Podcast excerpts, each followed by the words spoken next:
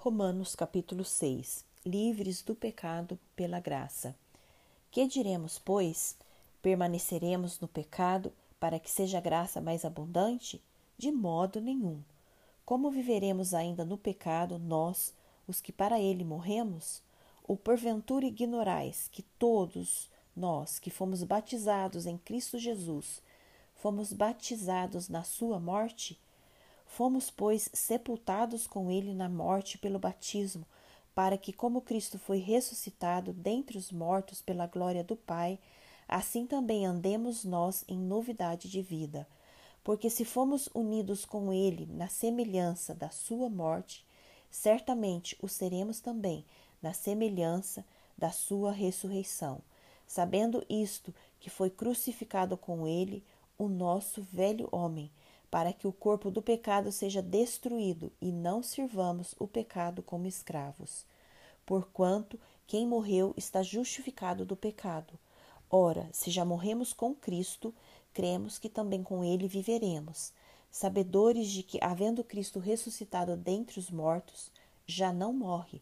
A morte já não tem domínio sobre ele, pois quanto a ter morrido de uma vez para sempre, morreu para o pecado mas quanto a viver, vive para Deus. Assim também vós, considerai-vos mortos para o pecado, mas vivos para Deus, em Cristo Jesus.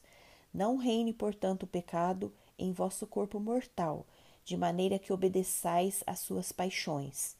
Nem ofereçais cada um os membros do seu corpo ao pecado, como instrumentos de iniquidade, mas oferecei-vos a Deus como ressurretos dentre os mortos, e os vossos membros a Deus, como instrumentos de justiça, porque o pecado não terá domínio sobre vós, pois não estáis debaixo da lei, e sim da graça. A lei, a escravidão e a graça. E daí? Havemos de pecar porque não estamos debaixo da lei e sim da graça? De modo nenhum. Não sabeis que aquele a quem vos ofereceis como servos para obediência, desse mesmo a quem obedeceis sois servos, seja do pecado para a morte ou da obediência para a justiça? Mas graças a Deus, porque outrora escravos do pecado, contudo viestes a obedecer de coração a forma de doutrina a que fostes entregues. E uma vez libertos do pecado, fostes feitos servos da justiça. Falo como homem, por causa da fraqueza da vossa carne, assim como oferecestes os vossos membros para a escravidão da impureza e da maldade para a maldade, assim oferecei agora os vossos membros para servirem à justiça para a santificação. Porque quando éreis escravos do pecado, estáveis isentos em relação à justiça. Naquele tempo, que resultados colhestes? Somente as coisas de que agora vos envergonhais, porque o fim delas é morte.